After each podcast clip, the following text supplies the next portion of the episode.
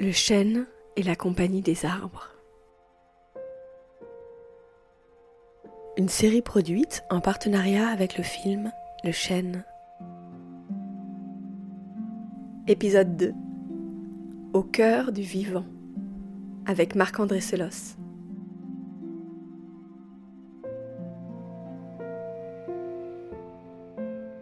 Je ne crois pas à la valeur des existences séparées.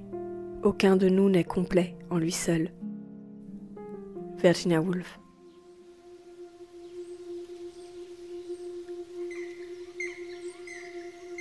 Bonjour, je m'appelle Marc-André Solos, je suis professeur du Muséum national d'histoire naturelle et je suis un passionné de champignons.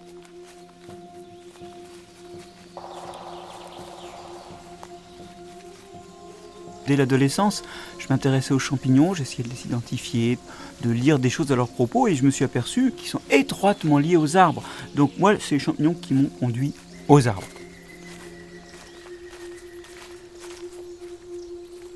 Alors en matière d'arbres, il y en a un vers lequel je retourne régulièrement. C'est un peuplier, un peuplier argenté, que mes parents ont planté au milieu du champ de leur maison en Bretagne et sous lesquels poussent des champignons étroitement associés au, peuplier argenté, des Lexinum duriusculus. Alors, c'est des champignons qui sont délicieux à manger parce qu'en fait, ils restent extrêmement fermes à la cuisson, ils sont très très charnus. Donc c'est sympa à cuisiner, il faut épicer un peu parce que ça n'a pas beaucoup de goût en soi, mais c'est croquant et c'est ma raison de retourner régulièrement vers cet arbre-là. Et en matière d'arbres, il y a tout un tas de choses qui me captivent, mais j'avoue que quand j'ai la chance de voir un écureuil, je reste scotché. Je crois que j'aimerais avoir un écureuil en fait.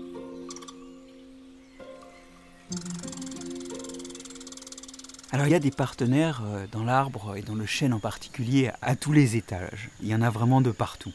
Commençons par euh, la canopée, c'est-à-dire l'ensemble des branches et, des feuilles. Déjà, il y a à manger euh, autant que de feuilles, parce que ça c'est des parties riches en protéines et relativement tendres.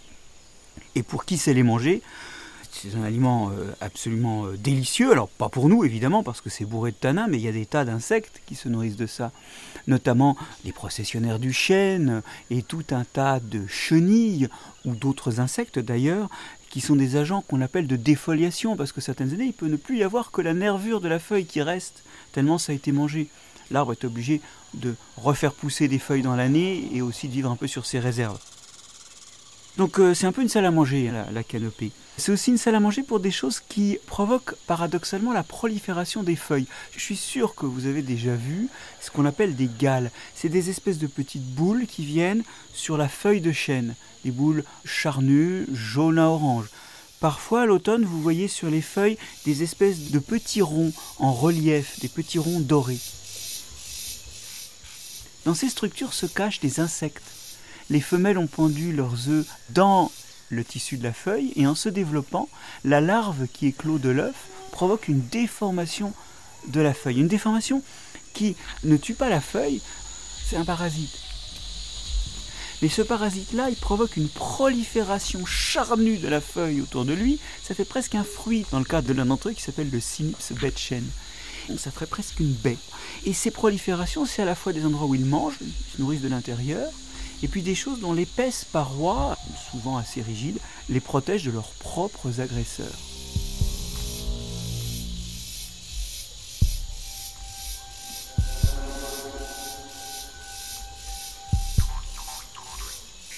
Si vous retournez la feuille, vous verrez qu'elle est celle des nervures et des petites touffes de poils.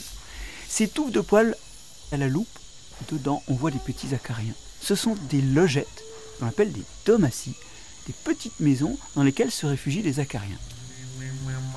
Ces acariens-là, ils mangent des champignons, ils mangent d'autres acariens qui viendraient attaquer les feuilles. C'est des vraies brosses sur pattes. C'est-à-dire qu'ils nettoient la feuille de toutes ces agressions. Alors c'est absolument génial parce que c'est protection contre protection. Et on voit que finalement, tous les animaux qui peuplent les feuilles n'ont pas un effet négatif. Ensuite, il y a bien sûr les branches et le tronc. Alors, de ce point de vue-là, il faut bien voir que l'arbre, le chêne en particulier, structure la forêt. Il crée un milieu de toutes pièces. Il crée des endroits à habiter. Les loges, les logettes les, creux de branches mortes, les aisselles des branches, tous ces endroits-là sont des endroits où abriter des nids, des animaux comme des écureuils ou certains oiseaux dans les creux du tronc. L'arbre, c'est quelque chose qui est habité dans sa masse, surtout quand il s'est développé. Et il est aussi habité dans sa surface. Alors c'est vrai que le tronc et les branches ne sont pas tellement un lieu de vie pour d'autres plantes dans nos régions. C'est plutôt chez les arbres tropicaux que les conditions climatiques permettent à des plantes de se développer sur les arbres. On les appelle épiphytes, ces plantes. Mais chez nous, on a quand même quelques épiphytes. De la mousse, des lichens.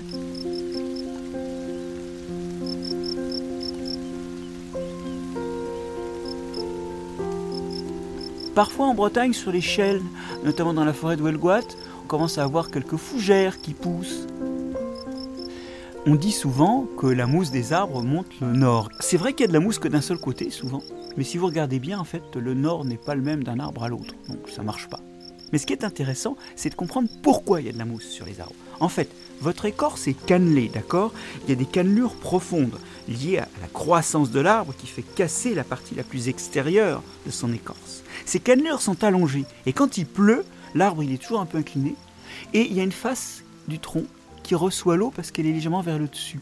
Et l'eau ensuite est conduite vers le bas. C'est là que ruisselle de l'eau, c'est là qu'il y a à manger, c'est là que se développent les mousses.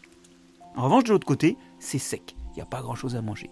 Il y a quelques algues, quelques lichens un peu poudreux. Cette face-là est souvent blanchâtre ou verdâtre. Et quand on se frotte dessus, il y a une poudre qui vient. Il y a quelques maigres algues et quelques maigres champignons qui vivent là et qui se nourrissent des poussières et des aérosols qui viennent de l'air. Enfin, en tout cas, même s'il y a moins de monde, il y a encore du monde, et ça nous montre bien que l'arbre structure la vie, est un lieu d'habitation pour les autres espèces.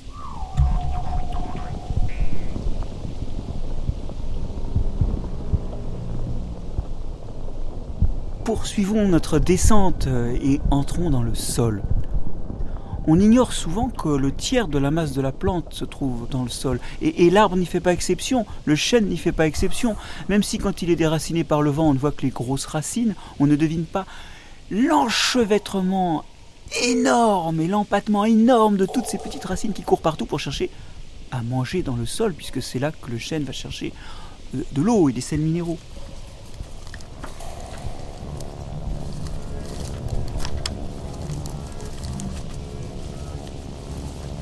Cet endroit-là aussi, il est habité. Il est habité encore de parasites. Il y a, là encore certains animaux qui font des gales. Hein. Il y a des biorhizas qui font des petites gales en hiver, c'est-à-dire des déformations charnues, où ils mangent et où ils s'abritent pendant l'hiver où il fait un petit peu froid en surface et où les racines sont encore vivotantes euh, attendant la belle saison. Il y a donc des parasites là. Il y a notamment des parasites qui arrivent par les racines et qui peuvent tuer l'arbre entièrement. Par exemple, la souchette ou encore l'armillaire, qui sont des champignons qui arrivent par le sol, qui s'attaquent aux racines et puis qui éventuellement vont remonter dans l'arbre. Il y a quelques mauvaises nouvelles en embuscade aussi, mais exactement comme pour la partie supérieure de l'arbre, il y a des parties de la plante qui, sous terre, interagissent à bénéfice mutuel avec d'autres organismes. Un peu comme mes acariens sur les feuilles, j'ai la même chose sous terre. Sous terre, effectivement, il y a des champignons qui s'associent étroitement aux racines des arbres.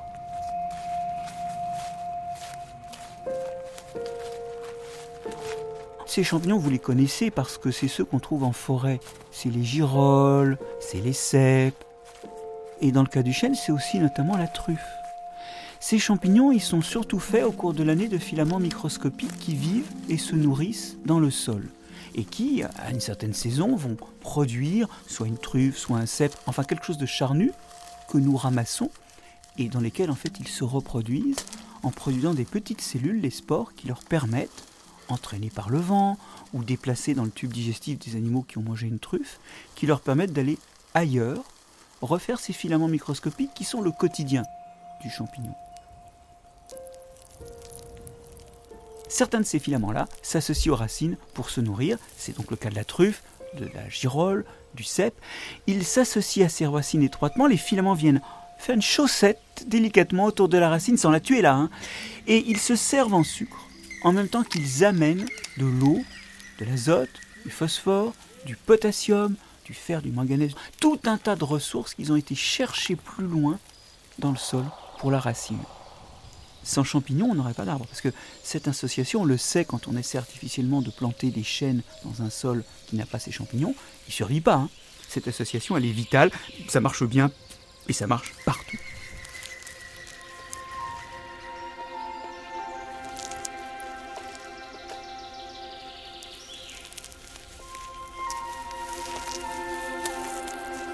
Faut réaliser que les feuilles qui tombent contiennent encore de la nourriture. Parce que tous les automnes, les feuilles mortes tombent et l'arbre a récupéré tout ce qu'il pouvait de ce que contenait cette feuille. C'est pour ça d'ailleurs que de verte avec de la chlorophylle est devenu jaune. Il n'y a plus de chlorophylle, tout a été récupéré. Mais il y a quelques petites choses qui restent et qui s'agrègent avec la chimie des tanins, qui sont des composants des feuilles de chêne, qui forment une espèce de petite boulette brune qui a deux propriétés. Elles ne peuvent pas être entraînées par l'eau. La deuxième, c'est que ça peut être lentement décomposé par les micro-organismes. Alors ça va rester là pendant l'hiver, parce qu'il aura beau pleuvoir, la petite boulette brune de reste de feuilles ne s'en va pas.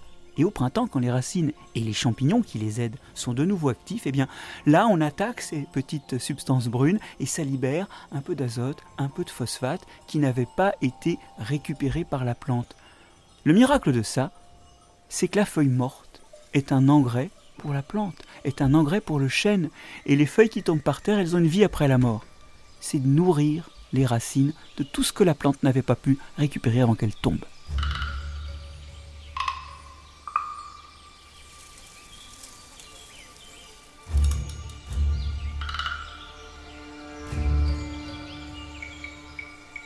A vu comment la vie de tous les jours de l'arbre est enquiquinée par quelques parasites et quelques herbivores, ou au contraire aidée par d'autres organismes. Mais en fait c'est toute la vie, la naissance et la mort de l'arbre qui accompagnait d'autres organismes.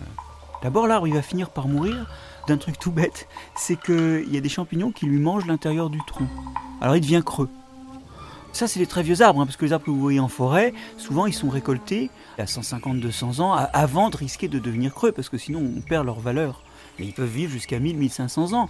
Mais tous mourront de devenir creux et de casser au vent. C'est pas que le fait que le bois soit mangé les tue directement, c'est que ça les rend fragiles.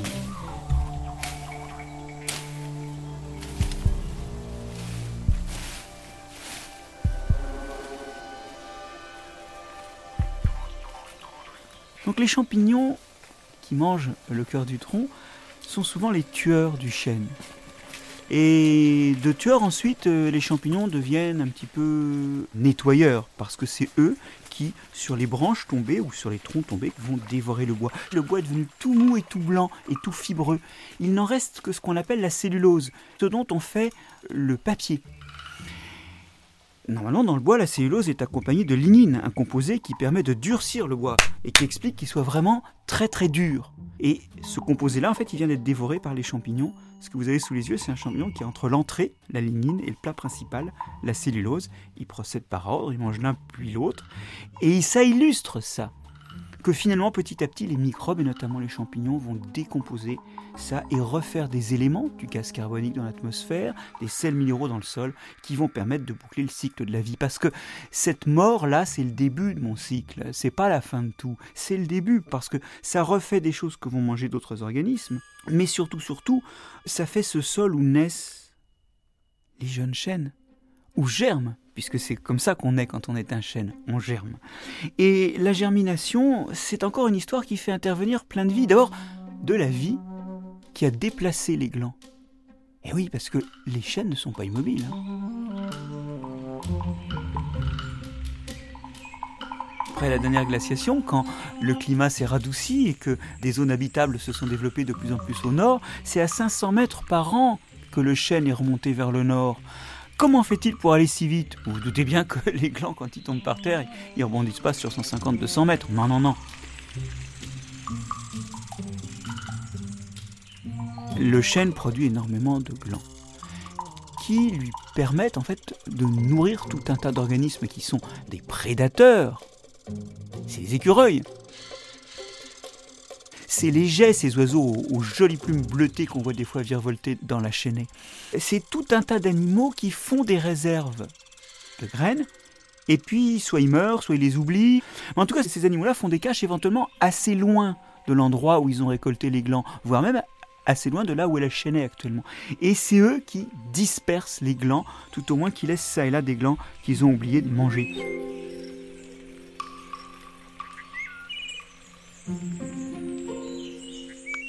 L'arbre est une ressource, mais une partie de ceux qui le pillent comme ressource l'aide finalement, notamment, à disperser ces graines. Et voilà comment le chêne se déplace. Il se déplace avec des oiseaux ou des écureuils. Il se déplace grâce à des animaux.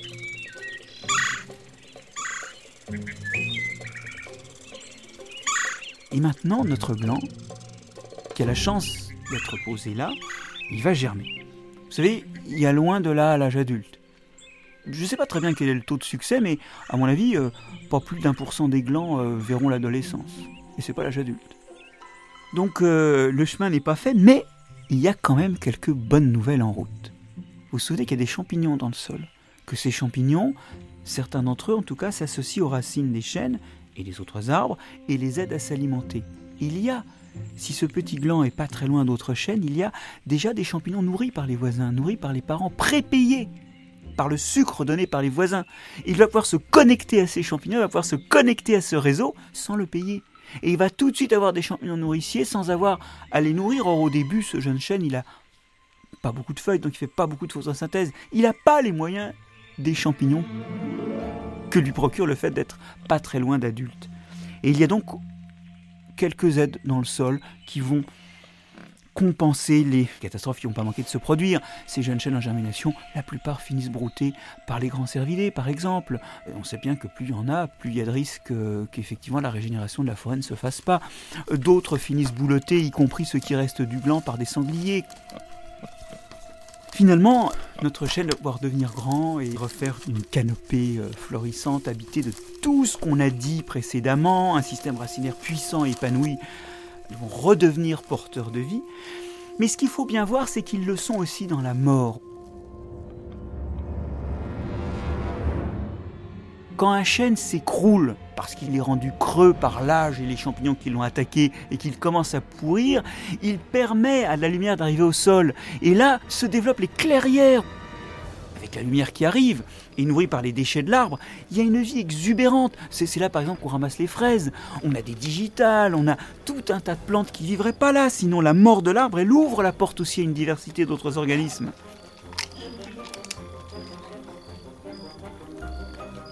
Donc vous voyez, la mort c'est la vie, et ça c'est une grande leçon de la forêt, mais c'est une grande leçon du vivant.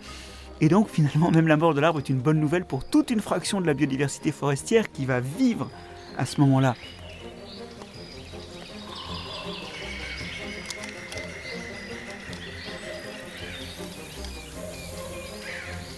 Ce grand cycle de la vie, à toutes les étapes, il s'accompagne de diversité.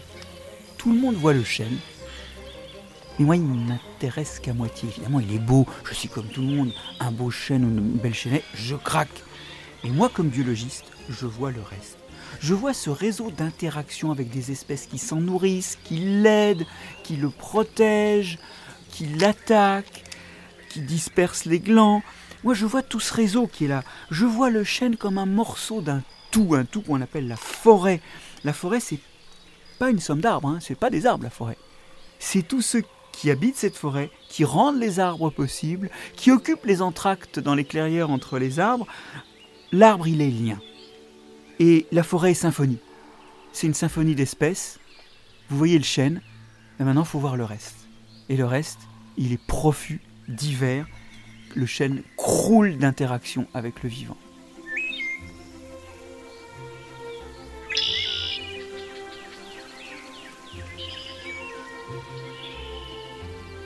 Le chêne et la compagnie des arbres est un podcast réalisé en partenariat avec le film Le chêne de Laurent Charbonnier et Michel Sédou, sous le patronage scientifique du Muséum national d'histoire naturelle et avec le concours de la Fondation Didier et Martine Prima et le fonds philanthropique Odonata.